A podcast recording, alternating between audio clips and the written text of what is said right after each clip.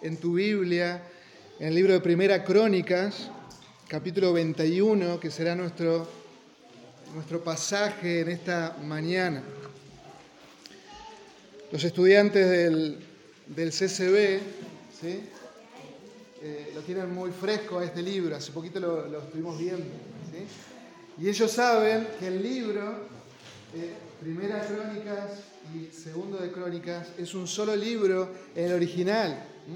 Y en la, en la versión, la Septuaginta, la versión griega del Antiguo Testamento, el libro quedó dividido en dos tomos. Y por eso nosotros nuestras traducciones hoy tenemos dos libros, pero en realidad es un solo libro. Y quiero de manera breve pero necesaria darles un contexto para que podamos entender lo que vamos a ver hoy. Porque cada pasaje de la Escritura tiene su contexto y no podemos verlo fuera de su contexto. Tenemos que verlo en el contexto en el cual se escribió y con el fin por el cual se escribió y nosotros alinearnos y ser permeables a lo que Dios dijo en su momento, pero también ser permeables a lo que Dios nos quiere decir en este momento a cada uno de nosotros. El cronista, el que escribe, le está escribiendo a la tercera o cuarta generación de aquellos que regresaron del exilio en Babilonia. Así que en nuestra mente tenemos que ver a una Jerusalén que ya está reconstruida, tenemos que ver a un templo reconstruido y ya funcionando hace varias décadas, tenemos que pensar que los muros de Jerusalén se han sido reconstruidos por Nemías, que el tiempo en el cual Esdras ministró ya pasó y todo ese avivamiento espiritual que hubo en ese tiempo quedó atrás y esta generación está viviendo y se ha adormecido. Está viviendo en una mediocridad espiritual, está viviendo en una rutina religiosa. Y está todo reconstruido, pero hay algo que falta. ¿Y qué es lo que falta? El rey. ¿Qué es lo que falta? La descendencia de David. No lo vemos al rey. Y la pregunta que, que estos hombres están haciendo es si Dios, si Dios lo ha desplazado. Si después del exilio ellos siguen siendo su pueblo. ¿Habrá Dios buscado a otro pueblo? La dinastía davídica, ese pacto de Dios con David continuará.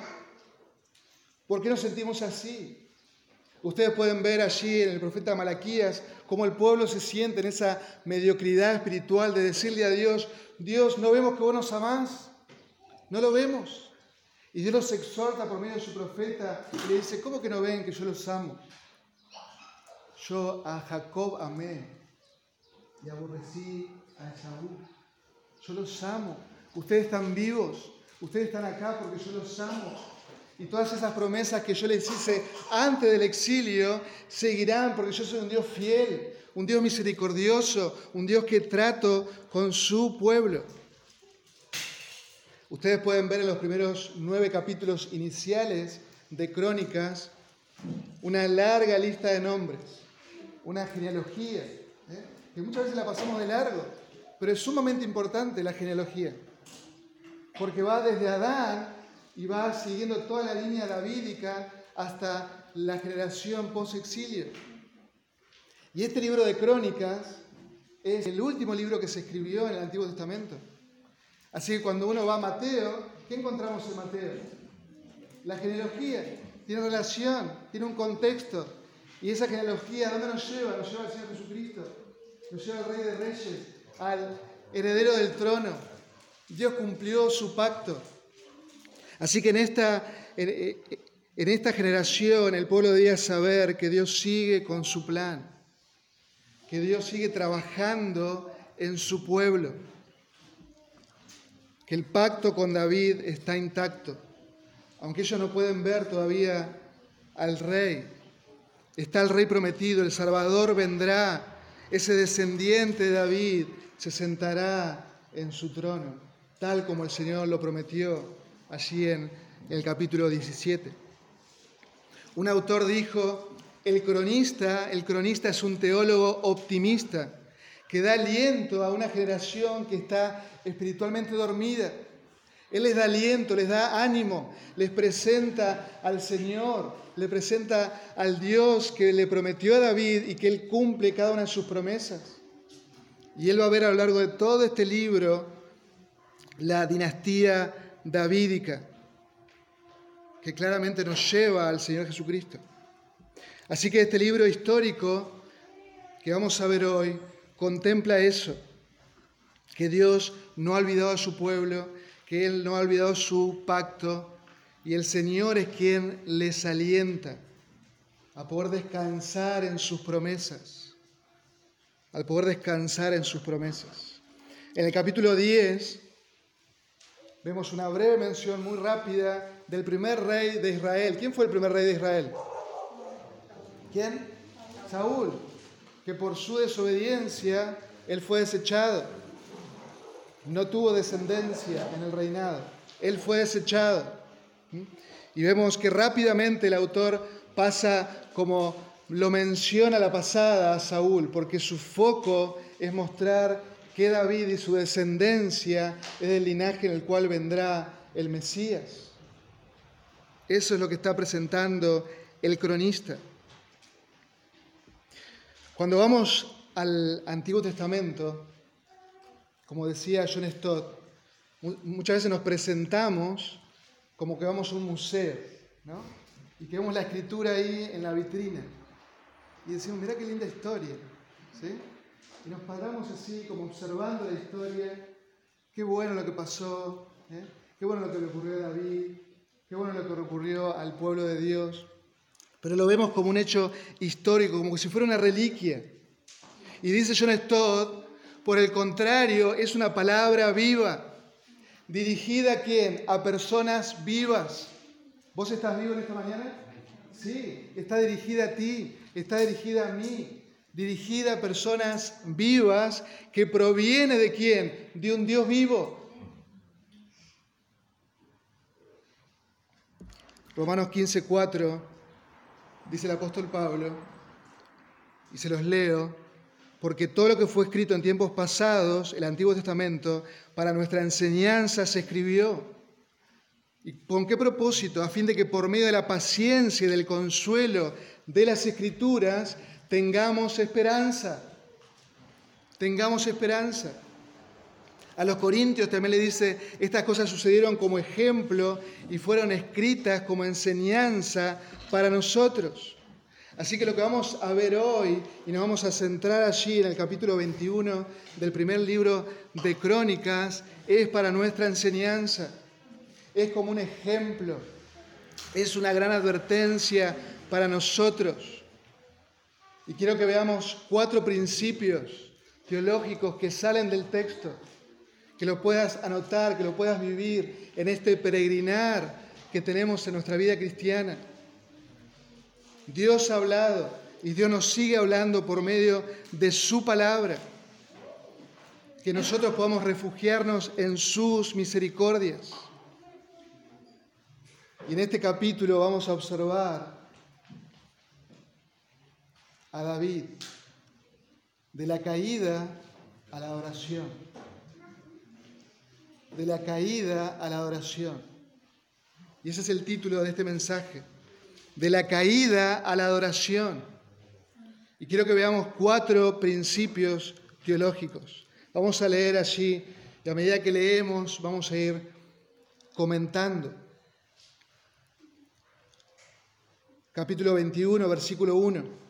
Dice así la palabra del Señor.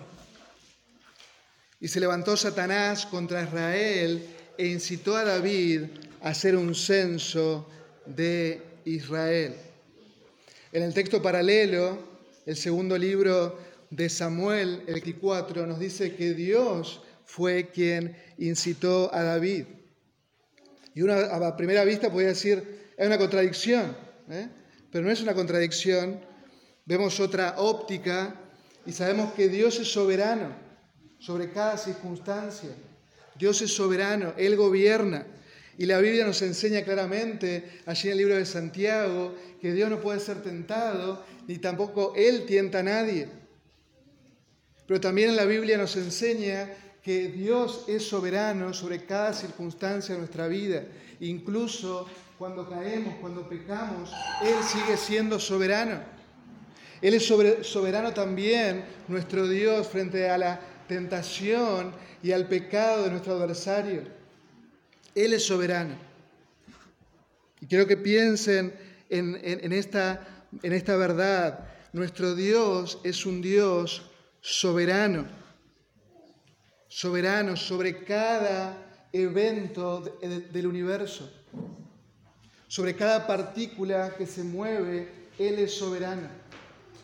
Porque si Él no, se, no sería soberano sobre una partícula que se mueve, ¿no sería Dios? Porque esa partícula libre, afuera de su soberanía, podía cambiar el curso de la historia. ¿Se entiende? ¿Sí? Pero Dios es un Dios soberano sobre cada evento de la historia. Eso no quita tu responsabilidad y mi responsabilidad delante de Dios. Porque nosotros somos responsables por nuestros actos, por nuestros pecados, y de todos ellos debemos dar cuenta a Dios. Lo que estamos viendo aquí es que Satanás tienta a David. Así como vemos allí en el libro de Job, vemos esta, la misma imagen. Vemos que hay algo que está ocurriendo ahí en el cielo, que Job no tiene ni idea de lo que está pasando, pero vino la prueba para Job, que fue orquestada por el enemigo, por nuestro adversario, pero que Dios lo permitió en su soberanía. ¿Se dan cuenta? David aquí va a pasar por ese tiempo de prueba y el tentador le va a poner en bandeja su tentación. Pero David es responsable por su pecado. Es interesante, ya vamos a continuar con la lectura, pero es interesante y quiero que presten atención cómo el cronista en los capítulos 18, 19 y 20, él presenta, que los, lo pueden leer luego, todas las victorias de David, grandes victorias que tiene David sobre sus enemigos. Y hay una, hay una intención ahí en mostrarnos esas victorias. Hay una intención en mostrar que Dios otorgó esas victorias a su siervo. Por ejemplo, allí se los leo en el 18, capítulo 18, versículo 6, dice, que el Señor ayudaba a David donde quiera que iba. En el versículo 13 de ese mismo capítulo, el Señor daba victoria a David donde quiera que iba. Hay una intención ahí del cronista de mostrar todas las victorias que David está teniendo son porque Dios se las da. Dios le está dando cada una de esas victorias. Dios estaba con David. Era Dios y no David el autor de todas esas hazañas. Es un recordatorio de que Dios pelea por su pueblo y David lo sabía. Su confianza plena de este rey estaba en Dios, en que Dios iba delante de él, en que Dios le daba las victorias. Su confianza no estaba en sus valientes, su confianza no estaba en su ejército, sino que su confianza estaba en Dios. Y vino la luz. Dios es soberano sobre eso también.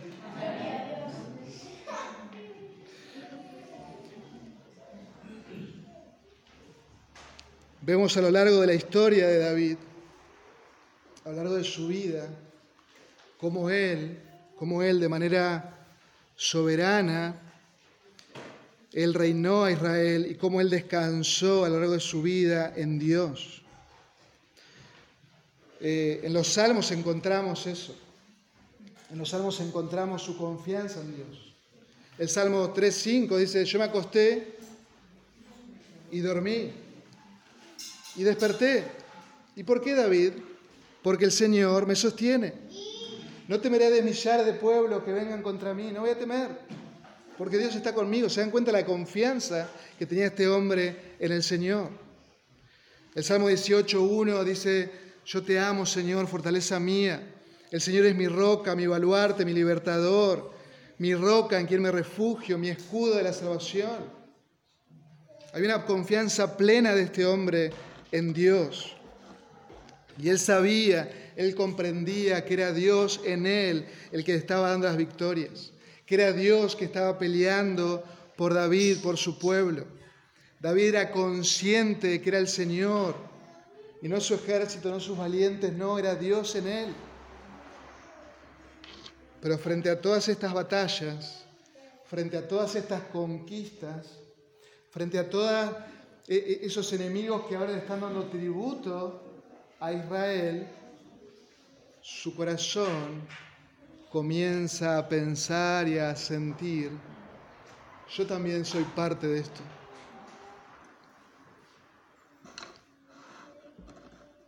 En algún punto, yo tengo mi crédito acá. Yo soy el rey. Esa confianza en Dios se comenzó a volver como autoconfianza. Autoconfianza. Su corazón que dependía del Señor se está inclinando ahora a sus fuerzas, a su poderío militar. Y frente a la tentación, David cedió. Y miren lo que dice en el versículo 2. Dijo David a Joab, que era el jefe de, su ejército, y a los jefes del, pueblo, id, contad a Israel desde Berseba hasta Dan y traedme el resultado para que yo sepa el número de ellos. Pero Joab dijo, añada el Señor a su pueblo cien veces más de lo que son. Mas, oh Rey, Señor mío, ¿no son todos ellos siervos de mi Señor? ¿Por qué procura esto mi Señor? ¿Por qué de hacer que él, por qué de hacer él motivo de culpa para Israel? Sin embargo, la palabra del rey prevaleció contra Joab. Salió pues Joab y recorrió todo Israel y volvió a Jerusalén. Lo que vemos aquí es que David es tentado, él cede la tentación y él dice, voy a hacer un censo, quiero saber cuán grande es mi ejército.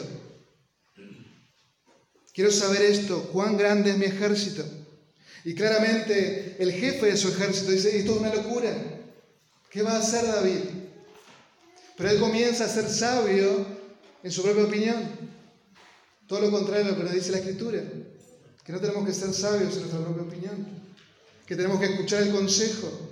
Y él comienza a apagar, David, todas las alarmas todas las alarmas, todos los consejos los comienza a apagar. Es como que nosotros apagamos la luz para que nadie nos vea, nadie entre comillas, y poder pecar tranquilos. Pero Dios sí nos ve. Dios sí nos ve.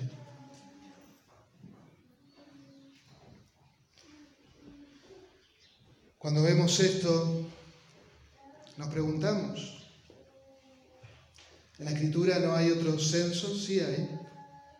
¿No hay censos en el cual el mismo Dios mandó a contar al pueblo? Sí hay. En Éxodo, en números. Pero ¿qué tiene de pecaminoso esto? ¿Por qué ahora eh, esto es un pecado? ¿Qué, ¿Qué, tiene de pecaminoso? Claramente es porque David estaba poniendo su confianza en su poder militar y no en Dios. Él estaba poniendo su confianza en el poder militar y no en Dios. El saber de que yo puedo, separado del Señor, el que yo puedo ganar las batallas por mi propia fuerza. Miren, miren mi gran ejército. Miren cómo extendí mi territorio más que Saúl. Observen mi poderío. Quiero saber cuánto poderío militar tengo. Porque mi reino tiene que ser por siempre. ¿Se dan cuenta lo sutil de esto? ¿Quién había prometido que, su reino iba a ser por siempre? ¿Se había prometido Dios? David debía confiar en Dios y no en su poderío militar. ¿Se dan cuenta? La autoconfianza, la tremenda y pecaminosa autoconfianza. En Deuteronomio capítulo 17, el Señor mismo le adelanta al pueblo, cuando ustedes tengan rey, va a haber un montón de cosas que el rey no va a hacer, que no va a tener que hacer, y va a haber cosas que sí va a tener que hacer, pero una de las cosas que no va a tener que hacer, eh, no va a tener abundancia de caballos. En otras, eh, en otras palabras, Él no va a tener un gran ejército. No vas a hacer que se crea que sus victorias vienen por Él y no por mí. Y David cede y peca contra Dios. David, quien había testiguado desde muy pequeño, siendo el pastor de las ovejas de su padre, él había testiguado, viene el león, viene el oso, en el nombre del Señor yo los derroto. Viene Goliat, este gigantón, blasfemo, en el nombre del Señor yo los derroto. Todos sus enemigos, en el nombre del Señor, él tenía victoria. Pero ahora que está pasando con David, comienza a sentirse confiado en él. Yo puedo, es en mis fuerzas. Yo puedo estar firme, yo puedo mantenerme a pesar de lo que otros digan, yo puedo, yo puedo. La autoconfianza. Y su corazón, que era un corazón humilde, comenzó a enorgullecerse. Proverbios 16, 18 dice que delante de la destrucción va el orgullo. Y delante de la caída, la altivez de espíritu. Así que el primer principio teológico que quiero que anotes en tu mente, en tu corazón, cuida tu corazón de la autoconfianza. Cuida tu corazón de la autoconfianza. Debemos atender la advertencia del Señor, la enseñanza que es para nosotros. Porque en un momento de nuestra vida nos comenzamos a sentir seguros. Yo soy autosustentable. Mi corazón comienza a enorgullecerse y me convierto en qué? En un adorador de mi persona porque le estoy poniendo más valor a lo que yo pienso, lo que yo digo, lo que yo voy a hacer, que a lo que Dios me dice. Y caigo en idolatría, porque le pongo más peso, más valor a mi confianza en mí mismo que confiar en Dios, en sus promesas. Nos engañamos fácilmente. Y Pablo les dice a los corintios, y que piense que está firme. ¿Cómo? Ojo. No te creas que estás firme en tus fuerzas. Debemos recordar una y otra vez las palabras de nuestro Señor, separados de mí, nada podéis hacer. ¿Cuánto nos cuesta esto? ¿Cuánto nos cuesta el saber de que nada Nada pudo ser separado del Señor. Es una palabra tan común y que usamos tanto. Nada podemos hacer separado del Señor.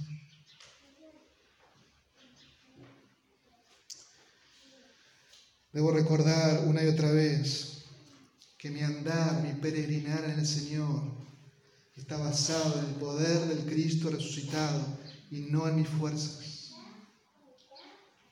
Como hijos de Dios queremos llevar fruto de justicia, sí, pero es en sus fuerzas, es en su poder, es en su dominio. ¿Queremos vivir en santidad? Sí, claro que sí, pero es en su fuerza, en su gracia, dependiendo de Él todo el tiempo, creyéndole al Señor, confiando en el poder del Evangelio. Y piensa en esto, toda confianza puesta fuera del Evangelio, vamos a caer en moralidad.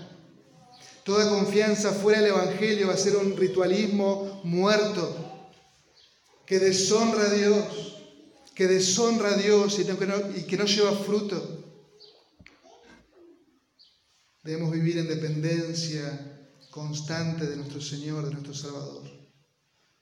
Y debemos recordar que toda la motivación, el poder, la gracia viene de Él, viene del Señor, de nuestro Señor Jesucristo que murió por mí en el Calvario y de su resurrección. Depende de su obra y no de mis obras, depende de Él. Cuida tu corazón de la autoconfianza. Como individuos, pero también como iglesia.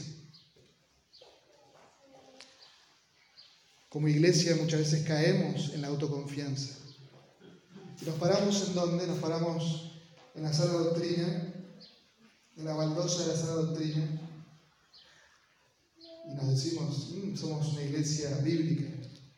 Amén, gloria a Dios por eso. Pero debemos pararnos en Cristo. Nuestra confianza está en Cristo. Y porque amamos a Cristo, amamos la sana doctrina. ¿Se dan cuenta? ¿Cuán sutil que es? La iglesia de la Odisea es un ejemplo negativo para nosotros.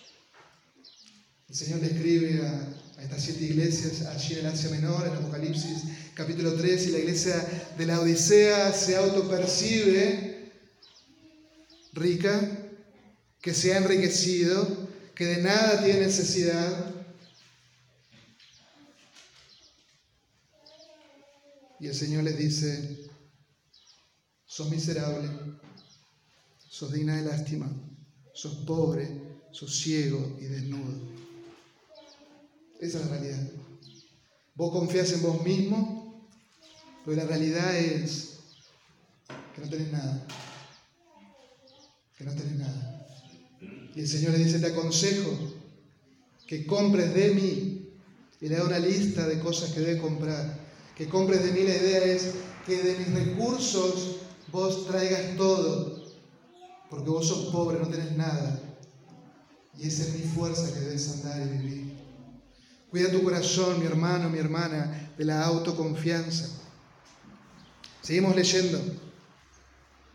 Versículo 5, y Joab dio a David el total del censo de todo el pueblo, y en todo Israel había un millón cien mil hombres que sacaban espada, y en Judá había 460.000 hombres que sacaban espada, un gran ejército. Pero, versículo 6, aclara el cronista, el cronista, pero entre ellos no hizo un censo de Leví ni de Benjamín. ¿Por qué? Porque la orden del rey era detestable para Joab.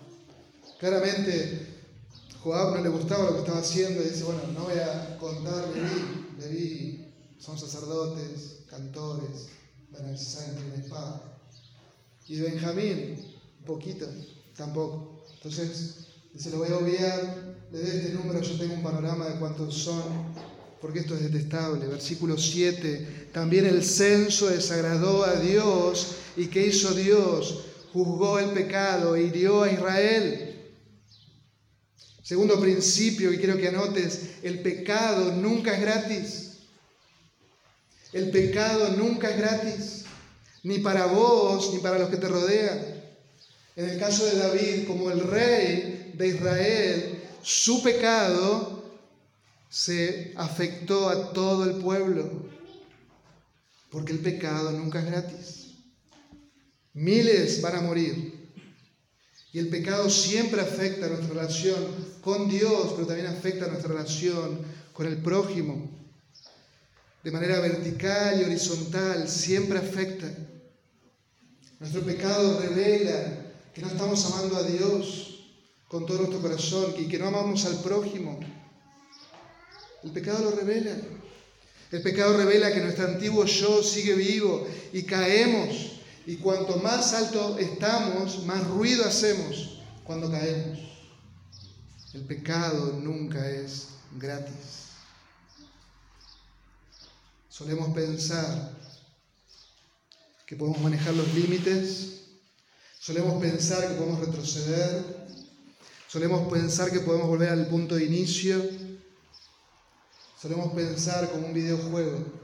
De los niños que están aquí, seguramente a muchos les gustan los videojuegos. ¿sí? Y cuando se nos acaba las vidas, ¿qué pasa? Enter, volvemos a iniciar, no pasa nada nos da tristeza, lo que sea, pero iniciamos de nuevo. El pecado no es así.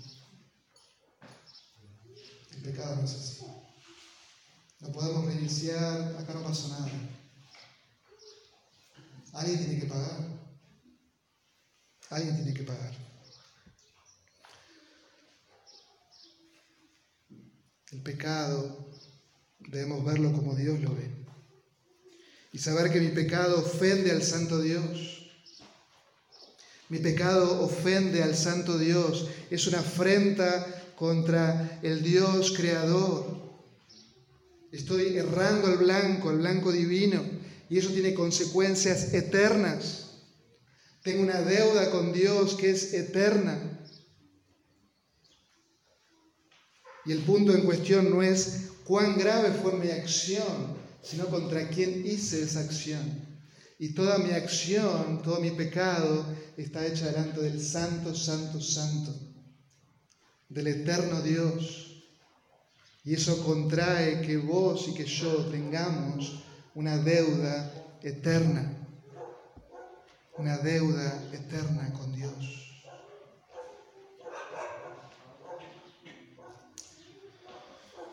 El pecado es muerte la paga del pecado es muerte y no debemos jugar con él. Si alguien juega con fuego, me decía mi abuela, ¿qué va a pasar? Alguna chispita te va a caer, te va a caer y te va a quemar.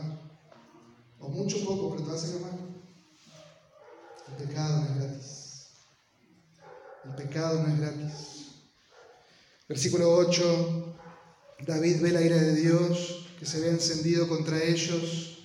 Entonces David dijo a Dios, se dan cuenta, dijo a Dios, él se da cuenta que ha pecado contra Dios. Su autoconfianza lo llevó a descansar en él, pero él se da cuenta de que ha pecado, he pecado gravemente al hacer esto. Pero ahora te ruego que quites la iniquidad de tu siervo, porque he obrado muy neciamente. Vemos el corazón de este siervo al Señor, reconociendo su pecado, no poniendo ningún tipo de excusa. He pecado, no mirando para otro lado, sino expresando, he pecado gravemente. Y el tercer principio que vemos aquí, la necesidad de un arrepentimiento bíblico, de un arrepentimiento genuino. Y muchas veces pensamos en un arrepentimiento como cierto dolor por los actos que hice, cierto dolor por esas consecuencias. Y comenzamos cuando nos vemos enfrentados con nuestro pecado, comenzamos a poner excusas sobre la mesa. Y son las excusas que hubo allí en el jardín del Edén.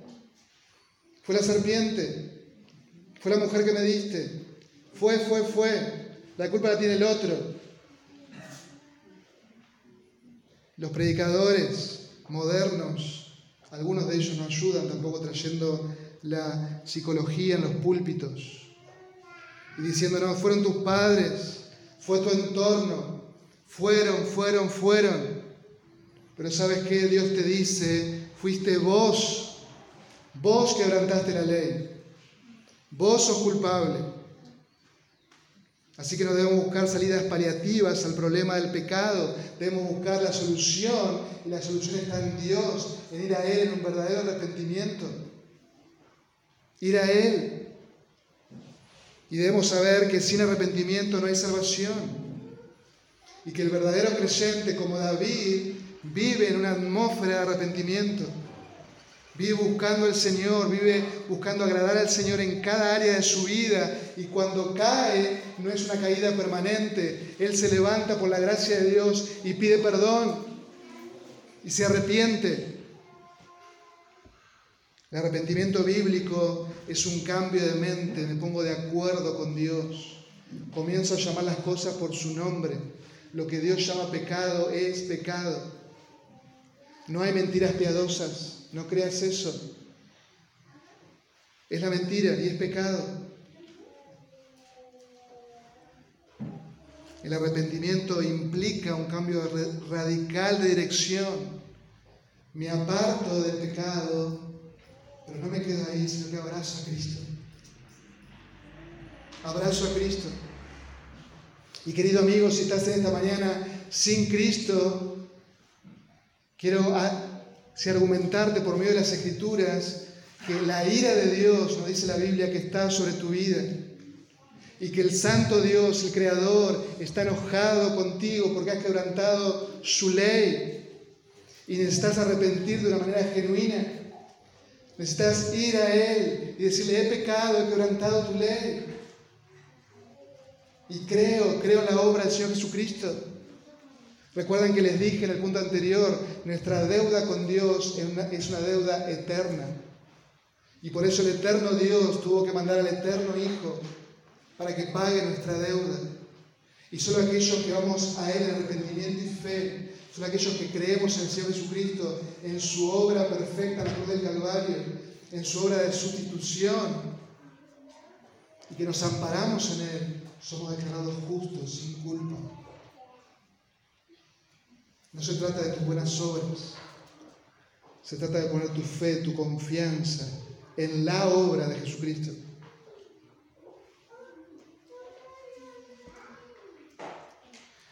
Los teólogos distinguen entre dos tipos de arrepentimiento. El primer tipo se llama atrición. Y es un tipo de arrepentimiento que uno puede ver que es algo falso, que es un remordimiento por causa de aquel castigo o por causa de la falta de la bendición que iba a recibir. Un ejemplo de eso lo vemos en Esaú.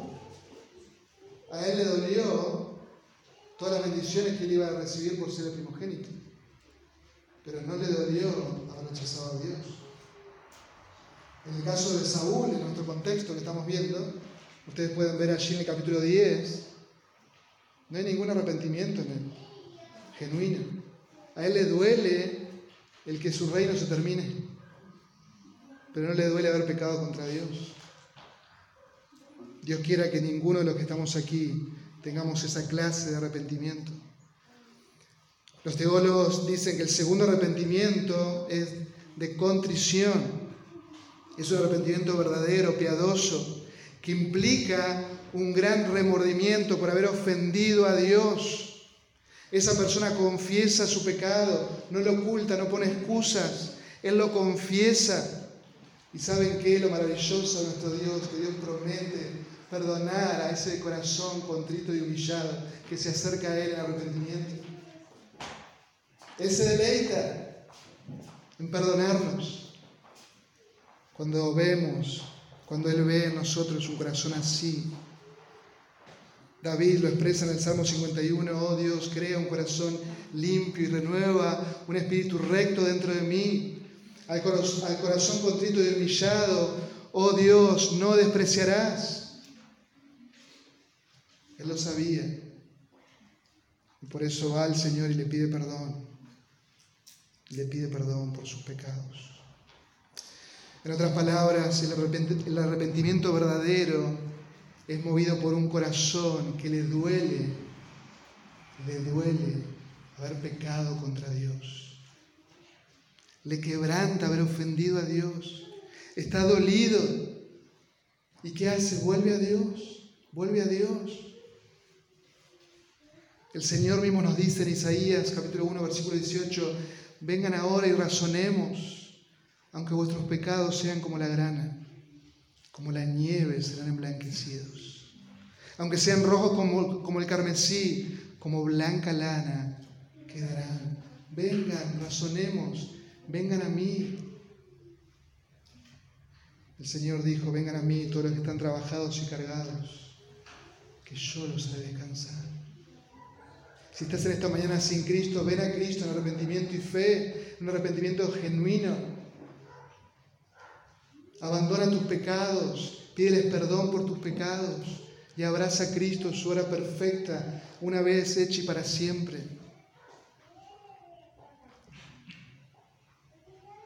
David se arrepiente de una manera genuina y se conduce a Dios le creo a Dios y descanso en su perdón.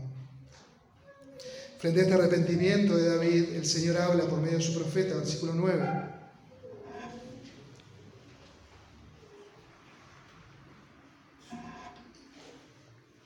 Y dice así la palabra del Señor.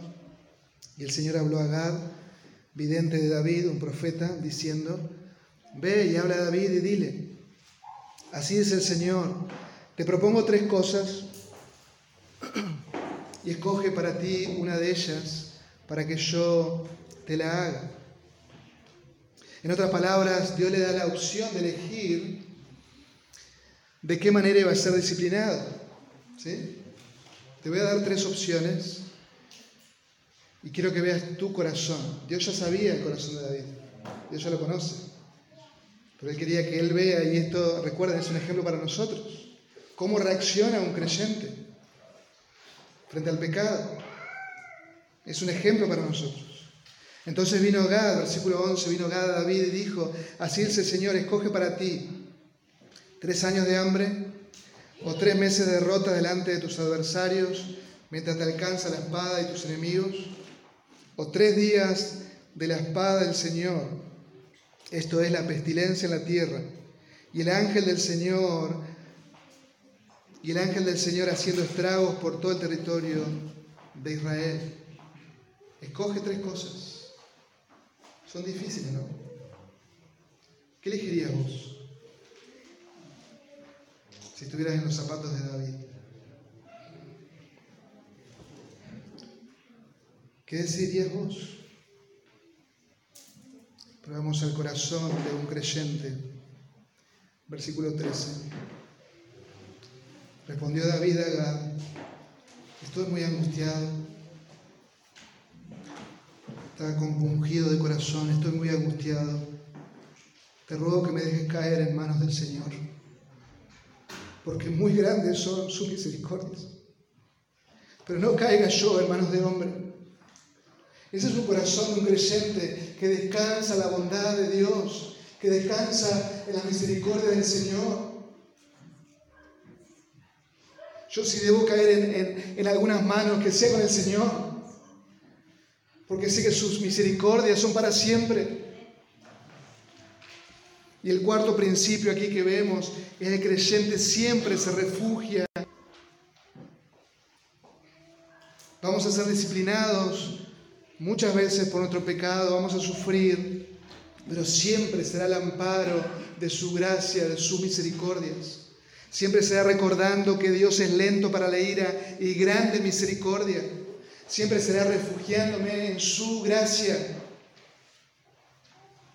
Siempre será mirando a mi abogado defensor, a mi paracletos.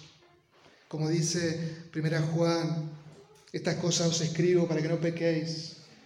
Pero si alguno peca, abogado tenemos para con el Padre. ¿A quién? A Jesucristo el justo. A Jesucristo el santo. A Jesucristo el que vivió la vida perfecta que vos y que yo debemos vivir. Y que Él siendo el justo pagó por nosotros los injustos. Él es la propiciación por nuestros pecados el apaciguamiento por nuestros pecados. Él ya pagó por tus pecados, tus pecados pasados, presentes y futuros. Cristo ya pagó. Así que mi hermano, en las horas de gran angustia como David, frente a tu pecado, no te tardes en ir a Él en arrepentimiento. En las horas de gran dolor por haber desobedecido a Dios, en la cual caíste, eleva tu mirada. Eleva tu mirada y mira al varón de dolores, que una vez más extiende sus manos. Y que quiere librarte de esa miseria, que extiende sus manos de amor. Y vos con los ojos de la fe puedes ver sus manos heridas, porque Él se apagó en la cruz del Calvario. Él se apagó en la cruz del Calvario.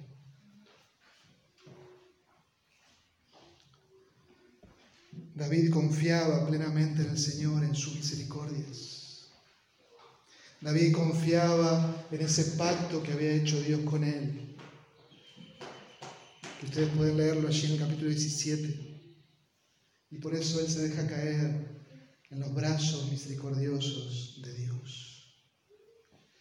En el Salmo 32, David dice, cuán bienaventurado es aquel cuya transgresión ha sido perdonada y cuyo pecado es cubierto.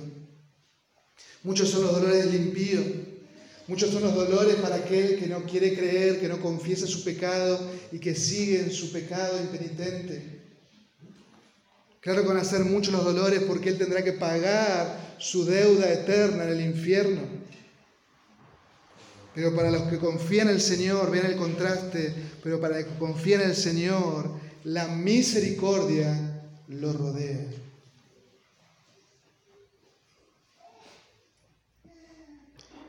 Cuando has caído, cuando has caído, quiero que sepas nos dice la Escritura que debemos ir y en su misericordia.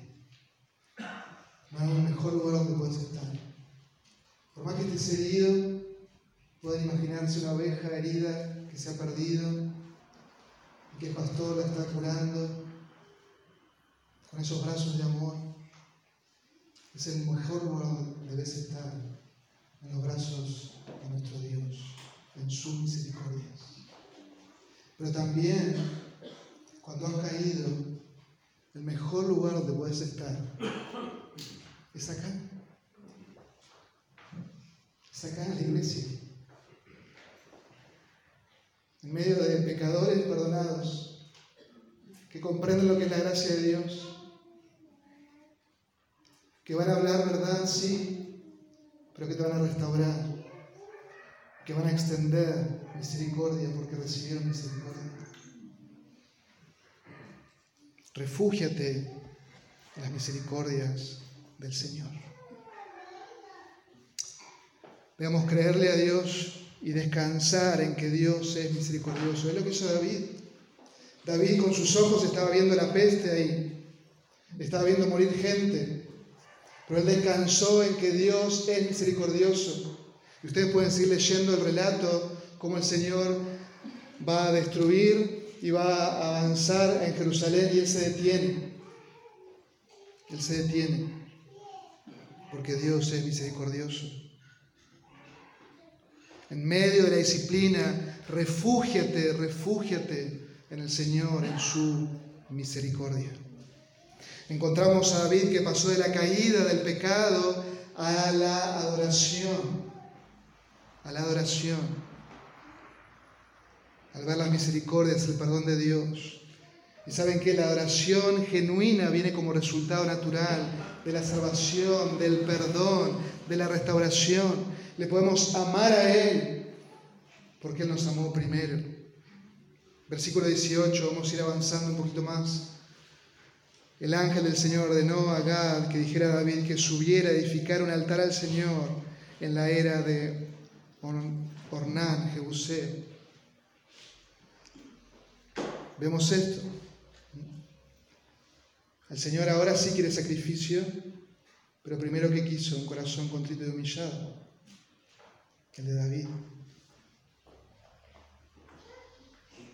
Versículo 26, entonces David edificó allí un altar y ofreció holocausto y ofrenda de, de paz, invocó al Señor y él respondió con fuego del cielo sobre el altar del holocausto, diciéndole el Señor con esto, tu deuda ha sido saldada no por ese sacrificio, sino porque pusiste tu fe en mí, en el Dios misericordioso, en el Mesías que iba a venir. Ustedes pueden leer todo el capítulo y observar esa transición que hace el cronista y en ese lugar, en esa era de Ornán Jebuseo, en ese lugar es donde se va a construir el templo de Salomón.